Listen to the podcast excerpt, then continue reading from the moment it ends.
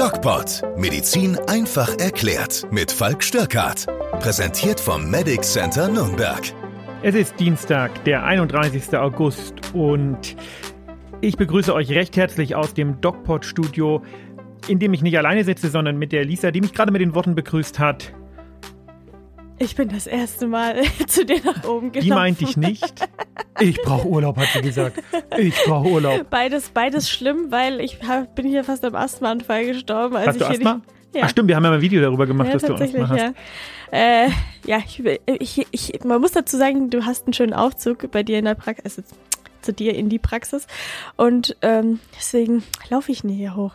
Dritter Stock. bin, ich bin das erste Mal hier hochgelaufen. Erzähl warum. Weil ich keine FFP2-Maske dabei hatte. Das ist vorbildlich. und da habe ich gesagt, okay, Also nicht, ich, dass du keine dabei hast, sondern Nee. dass du gelaufen bist. Aber tatsächlich bin ich ja direkt von äh, unserer Verwaltung eben hierher gefahren und dachte, okay, ich brauche ich brauch keine Maske jetzt in, in der Zeit, aber ähm, nicht bedacht, dass ich da den Fahrstuhl benutzen noch kann, Aber dir ist schon klar, dass im Treppenhaus auch FFP2-Maskenpflicht ist. aber nicht in Wohnhäusern. Ja, ist ja ein Arbeitshaus. Ja, aber hier wohnen auch Leute. Aber das ist ja ganz interessant. Hier wohnen auch Leute. Dann ist nicht. Das ist auch ganz interessant, weil die äh, Maske hat sich ja mittlerweile mehr oder weniger so zum Accessoire rausgebildet. Ne? Das ist wie, früher habe ich immer gesagt, okay, Autoschlüssel, Wohnungsschlüssel, Handy, Kopfhörer, habe ich alles. Und Mhm. jetzt Autoschlüssel, Wohnungsschlüssel, Handy, Kopfhörer, Maske. Maske. Ja. Und egal, was du anhast und wo du bist, sogar in meiner Trainingshose habe ich eine Maske. Und pass auf, du siehst, ich habe ein schwarzes T-Shirt an. Ja. Und heute früh habe ich das so angezogen und habe zu meiner Frau gesagt, wieso ist denn das so völlig verfusselt? Ja, das war total verfusselt. Und dann gibt's ja so Fusselroller, Ja. die so kleben und so. Und dann habe ich irgendwie vier Blätter verbraucht, weil das total verfusselt war. Ja. Und ich hasse verfusselte T-Shirts. ja, da war leider noch eine Maske in der Hose beim Waschen. Und das passiert Ah, Schwierig, ja. jetzt dann auch öfters. Das ist so ein Nachteil der immer und überall die Maske dabei haben Geschichte. Ja, tatsächlich bin ich auch immer erstaunt, wo ich die ganzen Masken immer aufbewahre, weil die sind immer irgendwo. Und ich hatte letztens, oder beziehungsweise am Wochenende eine Jacke an, die habe ich das letzte Mal im Frühjahr angehabt und da war noch eine FFP2-Maske drin. Taufrisch. Und die war tatsächlich taufrisch, also die war noch unbenutzt quasi Oha. eingepackt. Und da dachte ich mir, ja, ich habe ja noch eine. Weil bei mir gehen die langsam leer, aber ich habe Aber- mir besorgt. Die Zeit der FFP2-Masken Es ist vorbei, neigt sich dem Ende Oh. entgegen. Ja, das habe ich auch auf meinem Zettel hier stehen. Wie ihr wisst, ich habe immer meinen Zaun, äh, schlauen Zettel Mein Zaunschlettel? dabei. Mein? Zaunschlettel. meinen schlauen Zettel dabei. Und da steht auch drauf, FFP2-Maske, Sicherheit widerlegt. In Baden, Was? Ja, Sicherheit widerlegt. Ja. Ich werde verrückt. In, äh, Da können ja die ganzen YouTube-Beschimpfer jetzt wieder äh, groß auf die Kacke hauen. ja, ich weiß nicht genau, was dahinter steht, sage ich jetzt mal. Es wurde nur berichtet, dass die ähm, FP2-Maske jetzt nicht so dermaßen mehr hilft als eine OP-Maske. Ähm, in Baden-Württemberg ist es ja echt schon seit Monaten so, dass nur noch OP-Masken getragen werden müssen. Bei uns in Bayern ähm, ist es gar nicht momentan wegzudenken, eine Doch, FFP2-Maske es zu wird tragen. heute, heute wird, äh, im, Heute wird's heute wird entschieden und ich denke, Ende Okay. der Woche wird die FFP2-Maskenpflicht fallen. Okay. Man muss dazu ja sagen, die FFP2-Maske ist eine Staubschutzmaske, eine Arbeitsschutzmaske. Mhm. Ich hatte dieses Gespräch heute schon mit einer Patientin. Diese Maske ist gedacht und in ihrer Sicherheit geprüft für Menschen, die zum Beispiel lange in Gegenden oder in Umgebungen arbeiten, wo eine hohe, jetzt in dem Fall Virenlast zu befürchten ist. Mhm. Wie zum Beispiel auf der Intensivstation, wo Covid-19-Patienten behandelt werden. Mhm. Da gibt es dann Vorschriften, dass die, ich glaube, alle vier Stunden gewechselt werden muss, dass man alle so und so viel Zeit, äh, eine halbe Stunde Pause braucht und so weiter und so fort. Die Nutzung der FFP2-Maske im öffentlichen Raum ist studientechnisch überhaupt nicht erforscht, weil niemand jemals auf die Idee gekommen ist zu sagen, juppie, juhu, wir nutzen die FFP2-Maske jetzt im öffentlichen Raum. Das gab es ja vor Corona gar nicht. Mhm. Insofern war das eine Tat der Hilflosigkeit sozusagen. Mhm. Wir wissen gerade nicht, was wir machen sollen, also machen wir eine FFP2-Maskenpflicht. Ich halte das in Anbetracht der damaligen Situation auch für richtig.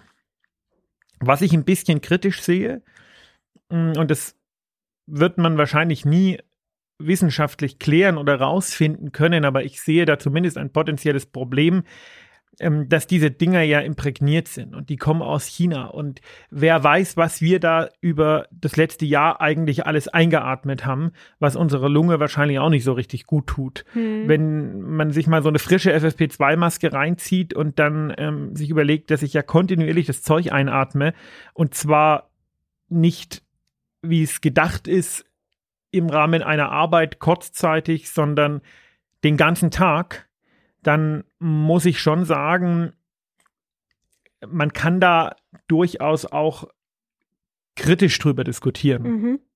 Äh, was ist denn jetzt genau der Unterschied zwischen einer FFP2-Maske und einer OP-Maske? Weil ja, du sagst, in, im Zweifel haben die natürlich dann die FFP2-Maske eingefügt, damals, zur damaligen Zeit, wo man noch nicht genau wusste, was soll man jetzt machen. Aber ist die FFP2-Maske wirklich so viel besser oder reicht für uns, Bevölkerung, wenn wir jetzt einkaufen gehen oder so, reicht da die OP-Maske? Also der Unterschied ist die Porengröße. Hm, man merkt es ja auch, durch so eine FFP2-Maske kann man viel, viel schwieriger atmen als durch eine OP-Maske, weil einfach nur viel kleinere Partikel durchgelassen werden. Jetzt haben wir immer gesagt, es war ja mal eine Zeit lang, ich weiß nicht, ob du dich noch daran erinnerst, haben wir alle diese Community-Masken aufgehabt. Hm, die Jetzt äh, wird OP-Maske gesagt, ja. dann gab es die FSP2-Maske. Also es ist ein relativ großer Wirrwarr, ein relativ großes Kuddelmuddel. Die Idee der Maske war ja ursprünglich die, die der, der Schutz der Allgemeinheit vor uns. Mhm. Ich bin potenziell infektiös in einer immunologisch naiven Bevölkerung. Das heißt, jeder könnte theoretisch ein Überträger sein. Und dann haben wir gesagt, okay, setzen wir eine Maske auf, um einfach die Aerosolbildung zu reduzieren. Dann gibt es Aerosolforscher, die haben sich das angeschaut und haben geguckt, okay, wenn ich jetzt äh, mit dir spreche und dann bildet sich eine Aerosolwolke um meinen Kopf sozusagen. Und durch die durch das Tragen einer, F, äh, einer, einer normalen Mund-Nasen-Bedeckung und die Einhaltung der Kontaktregeln, also mindestens anderthalb Meter, besser zwei Meter, reduziert sich dann die Wahrscheinlichkeit massiv, dass du Aerosole von mir in ausreichender Menge einatmest. Mhm. So, das war die, die Grundtheorie. Dann stieg die Inzidenz und wir waren in einer mehr oder weniger Hochinzidenzsituationen, wo man dann gesagt hat, na ja, durch die FFP2-Maske kann ich ja nicht nur den anderen, sondern auch mich schützen. Und irgendwann stieg die Logik aus. Und dann kamen Politiker auf die Idee, wir äh, ordnen jetzt die FFP2-Maske in der Öffentlichkeit in Fußgängerzonen an, wo man dann sagen muss, okay, da hört's auf, da mhm. macht es einfach überhaupt keinen Sinn mehr. Okay. Und dann hatte man sich an die FFP2-Maske gewöhnt und das Problem an diesen ganzen Maßnahmen ist ja, äh, das ist so schwierig, das zurückzunehmen. Ja, das zu erlassen ist nicht schwierig. Das ist dann, sagt man, okay, das hat eine gewisse Schutzwirkung. Aber zu sagen, wir hören damit jetzt mal wieder auf, weil wir haben neue Erkenntnisse oder die Situation hat sich geändert, das ist schwierig und das wird tatsächlich auch von den meisten aktuell noch nicht so gemacht. Jetzt geht Bayern auf die OP-Maske zurück in der Überlegung, naja, ich schütze wieder nur die anderen vor mir selbst, aber ich selber schütze mich nicht mit der Maske. Mhm. Ich finde, man müsste konsequenterweise eigentlich sagen, wir schaffen die Maskenpflicht für Geimpfte ab. Mhm. Ähm, ich hatte heute eine Patientin, das ist ganz interessant, weil man vielleicht jetzt, wie ich gerade das Thema angesprochen habe, Geimpfte, Ungeimpfte, die hat Angst vor der Impfung, ältere Frau. Da habe ich 20 Minuten gesprochen und die wird sich jetzt wahrscheinlich auch impfen lassen und die sagt, sie geht seit 20 Jahren, kocht sie nicht mehr. Sie hat immer eine Küche zu Hause, sie isst immer auswärts und jetzt kann sie nicht mehr, weil die Leute sie nicht mehr reinlassen. Und ja. da werden wir sicherlich gleich noch hinkommen zu dem Thema, um jetzt den Bogen zurück zur Maske zu schlagen ungeimpfte, die das Virus mit einer sehr hohen Wahrscheinlichkeit nicht mehr weitergeben, sollten meiner Meinung nach auch keine Maske mehr tragen. Und wenn man sich anschaut, dass wir im DocPod immer wieder Vorreiter waren, auch wir haben ja 2G schon vor vier Wochen gesagt, denke ich, dass es auch in die Richtung gehen wird. Mhm. Die große Frage ist, wie kontrolliere ich das? Schwierig, ja. Ja, da muss man einfach sagen, da muss man Strafen sehr hoch ansetzen, um zu kompensieren, dass die Wahrscheinlichkeit erwischt zu werden, wenn man nicht geimpft ist und keine Maske auf hat, sehr niedrig ist. Hm. Ich habe ich hab ganz viele Themen dabei heute. Äh, wir haben das Thema Maske jetzt abgehakt, ja. Fertig damit. Ähm, wenn wir jetzt schon bei Ungeimpften und Geimpften sind, denke ich mal, mache ich mit diesem Thema weiter. Und zwar wird ja diskutiert, ob äh, ein Lockdown für Ungeimpfte durchgesetzt werden soll und Geimpfte nicht von diesem Lockdown betroffen werden sollen. Wie siehst du das? Ist es sinnvoll? Macht es, macht es allgemein medizinisch Sinn? Klar, äh, Ungeimpfte sind nicht so ansteckend und andersrum können sie nicht Geimpfte so. sind nicht so ansteckend. Habe ich gesagt, Ungeimpfte? Ja. Um Gottes Willen. Andersrum meine ich natürlich. Ähm, ja, macht es Sinn?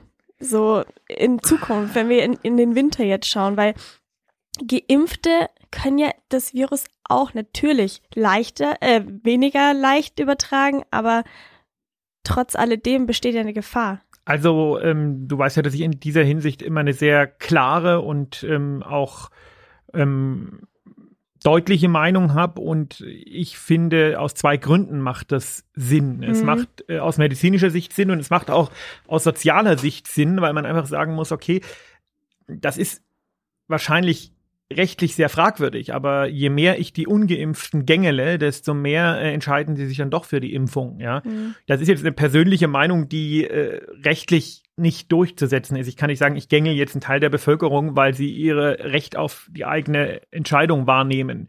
Ich aber aus der Sicht desjenigen, der diese Entscheidung nicht nachvollziehen kann, finde das natürlich äh, gut. Medizinisch macht es auch Sinn. Die Frage ist, wo es umzusetzen ist. Es wird ja immer argumentiert, ja, die Studien zeigen, Geimpfte haben eine ähnliche Viruslast, wenn sie sich infizieren und können das Virus also genauso gut weitergeben. Das ist ein Trugschluss.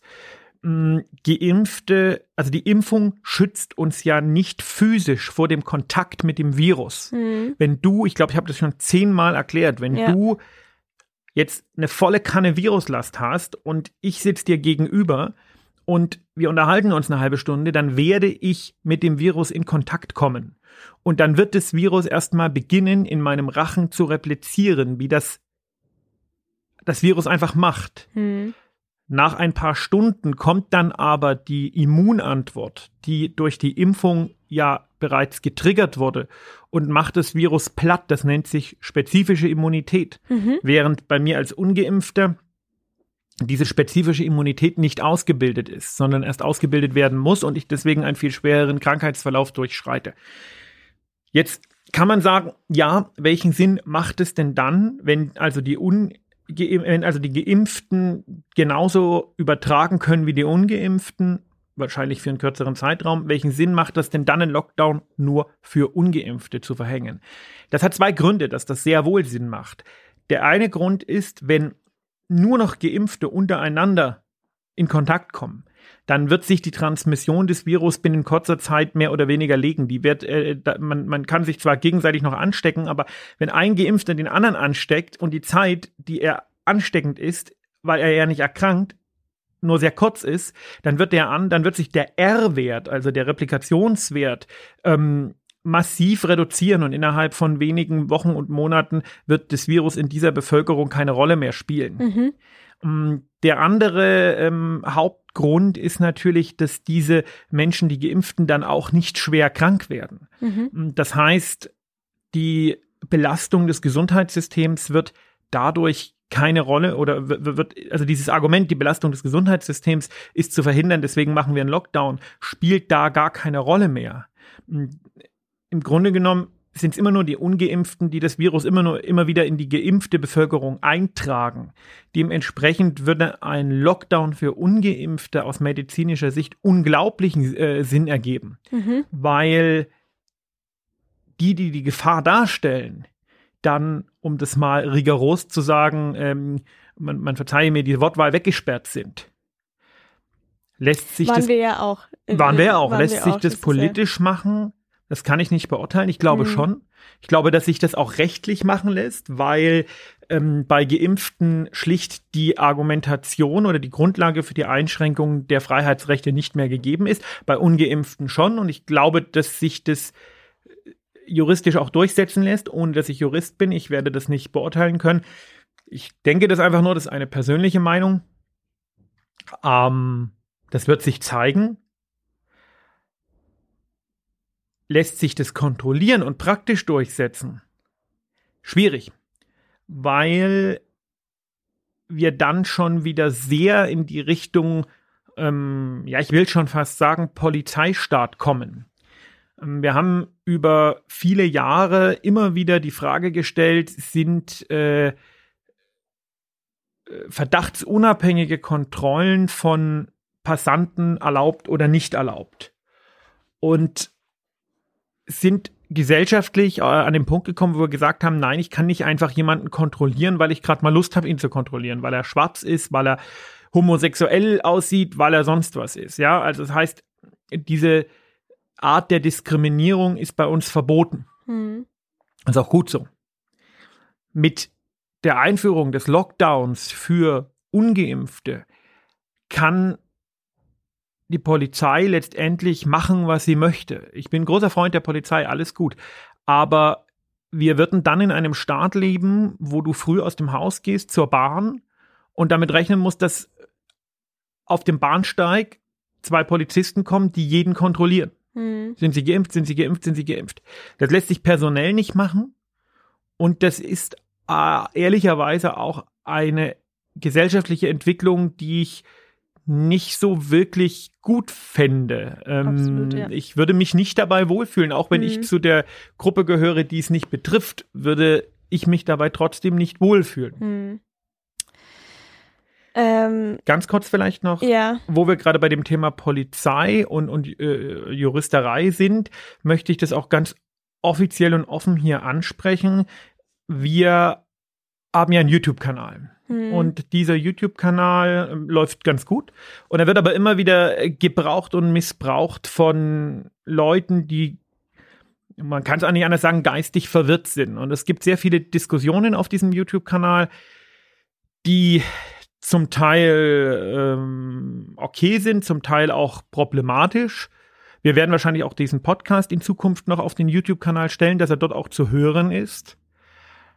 Wir hatten letztens aber einen Kommentar, der tatsächlich bei der Durchsetzung der 2G-Regel konkret mit äh, einem staatszersetzenden Verbrechen gedroht hat. Das kann sein, dass er das einfach nur aus Wut gemacht hat oder dass er das. Diesen Kommentar haben wir der Staatsanwaltschaft äh, übersendet. Mhm. Und wir werden alle Kommentare, die in diese Richtung gehen, ganz rigoros an die Staatsanwaltschaft weitergeben. Wir haben da jetzt ähm, einen guten Kontakt, ein gutes Verhältnis und ähm, wir werden bei uns auf dem Kanal und in keinem unserer Foren, Instagram, YouTube, irgendwas, äh, eine Bühne geben für Gewaltverherrlichung, Terrorismusverherrlichung oder in irgendeiner Weise Diskriminierung. Das möchte ich hier nur mal ganz deutlich klarstellen. Fertig. Okay. Danke. Ähm, jetzt hast du ähm, vor deiner Ansage, falls ihr euch erinnern könnt, ähm, etwas über Replizierbarkeit im Rachen geredet. Ähm, es kam jetzt was heraus ähm, von Kindern, dass die antivirale Immunität der Atemwege die Kinder vor einem schweren Verlauf schützt. Was bedeutet das? Da hast du jetzt aber schön abgelesen. Ja, du, ich bin nicht vom Fach. Ich darf das. Also das ist natürlich ein Zitat, was man im Zusammenhang sehen muss. Es ist so, es gibt verschiedene Klassen von Antikörpern. Mhm. Ähm, es gibt fünf Stück äh, und äh, relevant und wichtig sind bei uns ähm, die IgM-Antikörper und die IgG-Antikörper, ähm, die nämlich die Akutinfektion bekämpfen und die dann das sind die IgM-Antikörper und die IgG-Antikörper sind eben die, die äh, eher das Immungedächtnis darstellen. Und es gibt auch noch weitere Antikörper, die äh, zum Beispiel auf ähm, der Schleimhaut zu finden sind. Die, die Mhm. liegen dort so rum, kannst dir vorstellen, wie ein große, eine große Wiese, so eine Schleimhaut, wie so eine, so eine schöne Sommerwiese, von denen es heutzutage leider auch nur noch sehr wenige gibt. Und auf dieser Wiese ist viel Gras und da sind aber auch ab und zu mal ein paar äh, ähm, Maiglöckchen und Pusteblumen und weiß der Geier. Wahrscheinlich blühen Maiglöckchen und Pusteblumen nie zusammen, aber ich bin auch kein Botaniker. ähm, und so sieht so eine Schleimhaut auch aus. Und wenn ich eine Infektion hatte, dann befinden sich bestimmte Antikörper, die gegen Antigene, also Oberflächenstrukturen des infektiösen Erregers gerichtet sind, noch eine Zeit lang auf meinem äh, auf meiner Schleimhaut Mhm. Auf deiner und Wiese. die auf meiner Wiese und die sorgen dann äh, relativ früh dafür, dass das Virus ähm, schon am Replizieren gehindert wird. Deswegen ähm, oder das in, in diese Richtung wird auch geforscht. Ähm, und zwar an, an, an Medikamenten oder einer Art Impfung, ähm, die man praktisch inhaliert Mhm. oder in die Nase sprüht. Ähm, das ist also ein, ein, ein vielversprechender Weg. Und wenn jetzt diese äh, Immun Immunität, diese Immunantwort des, äh, was da, was da passiert bei denen, ich weiß ja nicht ganz genau, was da passiert, ähm, kann man da sagen, okay, die Kinder brauchen jetzt nicht unbedingt eine Impfung, wenn das bei denen so stattfindet, wie, wie du eben gesagt hast? Naja, die müssen ja trotzdem in Kontakt mit dem Virus gekommen sein. Ja. Ähm, ob Kinder, also die, die Gruppe unter zwölf Jahre eine Impfung braucht oder nicht, das lässt sich abschließend noch nicht klären, weil wir die Mhm. Daten dafür noch nicht haben. Hm. Das ist immer eine Abwägung zwischen äh, Impfsicherheit und der Gefahr, dass diese, äh, diese Gruppe, also in dem Fall die Kinder, einen schweren Verlauf entwickeln oder Langzeitschäden davontragen. Und das ist jetzt natürlich so, dass das bei Kindern in Bezug auf den schweren Verlauf sehr unwahrscheinlich ist und auch Ja. in Bezug auf Langzeitschäden nicht absehbar. Das Mhm. wissen wir also einfach gar nicht. Okay. Und deswegen muss man da einfach noch abwarten, wie, wie, wie sich die Daten entwickeln. Und ich vertraue da auch der STIKO sehr, weil die, wie wir gesehen haben, ja sich auch politisch nicht scheuchen lässt, sondern die wägen ab und gucken dann, äh, macht es Sinn oder macht es eben keinen. Mhm. Wir haben ja jetzt äh, vor einigen Tagen den Meilenstein von 60 Prozent vollständig Geimpften in Deutschland äh, bekommen. Juhu! Es fehlt aber echt noch eine, ein Schritt, ich glaube 20 oder 30 Prozent, bis wir zur vollständigen Immunität oder wie, wie heißt? Herdenimmunität. Herdenimmunität kommen. Äh, es ist eigentlich noch ein weiter Weg. Ähm, Jetzt ist die Sache mit den Inzidenzen. Wir hatten das schon mal besprochen. Inzidenz kann man nicht mehr so wirklich als Beurteilungsgröße Nö, nennen. gar nicht. Ähm, was wurde denn jetzt festgesetzt? Also man hat gehört, ja, äh, an den Intensivbetten macht man das jetzt ähm, ab, an den äh, an der Krankenhausbelegung. Welche Faktoren wurden jetzt dazu bestimmt? Okay, wir machen das und das. Ja, da gibt's äh, offiziell noch gar nichts Wirkliches. Man bräuchte da sehr viele Faktoren. Ja? Mhm. Also ähm, äh, das ist ein großes Problem, weil die Zahl 60 Prozent ist auch nur sehr fragwürdig glaubhaft, weil wir ja wissen, dass gar nicht alle Impfungen erfasst wurden. Okay. Und es ist anzunehmen, dass die Zahl viel höher äh, liegt. Wenn man also von mangelnder oder von abnehmender Impfbereitschaft äh, redet, dann liegt es nicht unbedingt daran, dass sich die Leute nicht mehr impfen lassen wollen, sondern dass die meisten schon geimpft sind. Die sind natürlich dann nicht bereit, sich nochmal impfen zu lassen, weil es gar nicht notwendig ist. So. Mhm. Das ist der eine Punkt. Ähm, Und der andere Punkt ist natürlich, wenn man jetzt die Kinder noch mit abzieht, kommen wir schon auf eine relativ hohe Zahl. Ich nehme an, dass es so 65, 70 Prozent sein werden. Mm, Und jetzt variieren die Zahlen natürlich sehr von 65 Prozent bis 95 Prozent ähm, bei der Frage der Herdenimmunität. Und ich denke, die Herdenimmunität per se ist das falsche Ziel. Die wird so nicht erreichbar sein, sondern das wird sich so ein bisschen ähm, wie bei den Masern ähm, verhalten. Wir werden immer wieder kleine Ausbrüche sehen, die aber bei einer großteils geimpften Bevölkerung keine Rolle spielen. Wir werden sehen, wie die Immunität mit der Zeit nachlässt oder auch nicht. Auch da wissen wir noch nicht so richtig, wie wir das beurteilen können. Wir wissen nur, dass die Antikörper dafür kein ausreichendes Maß bilden. Also der Antikörpertiter, den man bestimmen kann, leider nicht. Bei anderen Infektionskrankheiten ist das so. Mhm. Bei äh, Corona anscheinend nicht. Und ich denke, das wird darauf hinauslaufen, dass wir uns schlicht alle fünf Jahre impfen lassen und dann sehen, wie sich das entwickelt. Mm, die Frage der, der Zahl oder der, der Grundlage für Maßnahmen, das ist eine sehr gute. Ich denke, die Krankenhausbelegung und die Intensivbelegung spielen da eine große Rolle. Ich denke, die Zahl der Geimpften spielt da eine große Rolle. Und dann wird man halt irgendwann in die Richtung gehen müssen, dass man sagt, okay, man muss dann jetzt wirklich die äh, die Gruppe der Geimpften von der Gruppe der Ungeimpften gesellschaftlich weitgehend trennen, so dass man äh, mehr und mehr Restriktionen für Ungeimpfte eben ähm, erlässt und dass man einfach sagt, okay, auch das mit diesem getestet, weil die Schnelltests, wie wir wissen, bei Delta nicht so gut anschlagen und auch ähm, so ein Zwei-Tages-Gap haben, in dem der Infizierte schon infektiös ist aber noch, äh, noch der Test noch nicht anschlägt und dann die Frage der Durchführung des Testes ist auch noch mal ein Problem, weil wenn ich bei mir selber teste, dann teste ich vielleicht gar nicht richtig, weil es unangenehm ist oder mhm. weil ich ein positives Ergebnis fürchte und so weiter und so fort. Und man wird früher oder später einfach beschließen müssen, dass man die Möglichkeit der Freitestung äh, abschafft. Mhm macht man ja auch schon äh, in vielen an, an vielen Orten und dann sagt, okay, ähm, 2G geimpft, genesen und ähm, das wird dann irgendwann, wenn nicht mehr so viele Leute genesen sind. Also man muss ja immer sagen, genesen ist man nur ein halbes Jahr, danach gilt man nicht mehr als genesen. Und wenn die Inzidenz sinkt, wird natürlich auch die Anzahl der Genesenen immer geringer werden, mhm. weil das ja nur für ein halbes Jahr gilt. Mhm wird man dann früher oder später ganz automatisch bei 1G enden. Und es wird schlicht auf eine indirekte Impfpflicht hinauslaufen und ich denke, dass die Politik dann irgendwann das checkt und sagt, äh, wir haben ja eigentlich schon eine indirekte Impfpflicht und ich denke, dass wir zu einer Impfpflicht kommen werden. Mhm. Man diskutiert jetzt darüber, ob man als Arbeitgeber von seinen Arbeitnehmern eine Auskunft über den Impfstatus verlangen kann. Das ist wohl rechtlich schwierig, aber aufgrund der epidemischen Notlage machbar. Und in dem Moment, wo ich dann sage, okay, 2G läuft aus, weil Genesen gibt es nicht mehr so viel. Wir sind eigentlich bei 1G.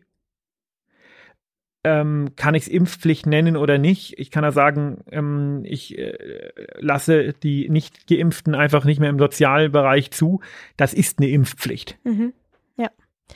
Äh, Italien macht es ja mittlerweile auch schon so, ähm, bezüglich der Punkte, woran macht man fest, ob man jetzt diese oder jene Maßnahmen beschließt.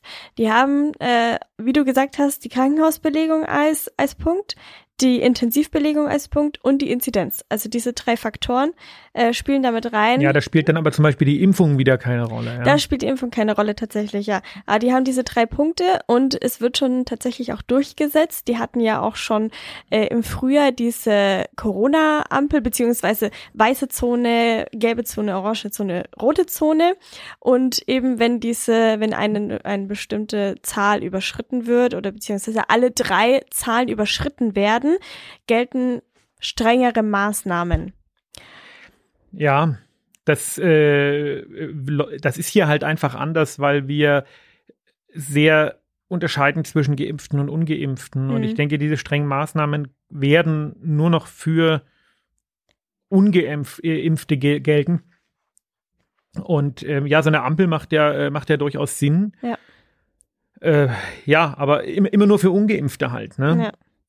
Jetzt komme ich noch zu einem Thema, was sehr, was ich mit sehr ja, traurigen Auge gesehen habe, muss ich sagen, oder sehr ängstlichen Auge.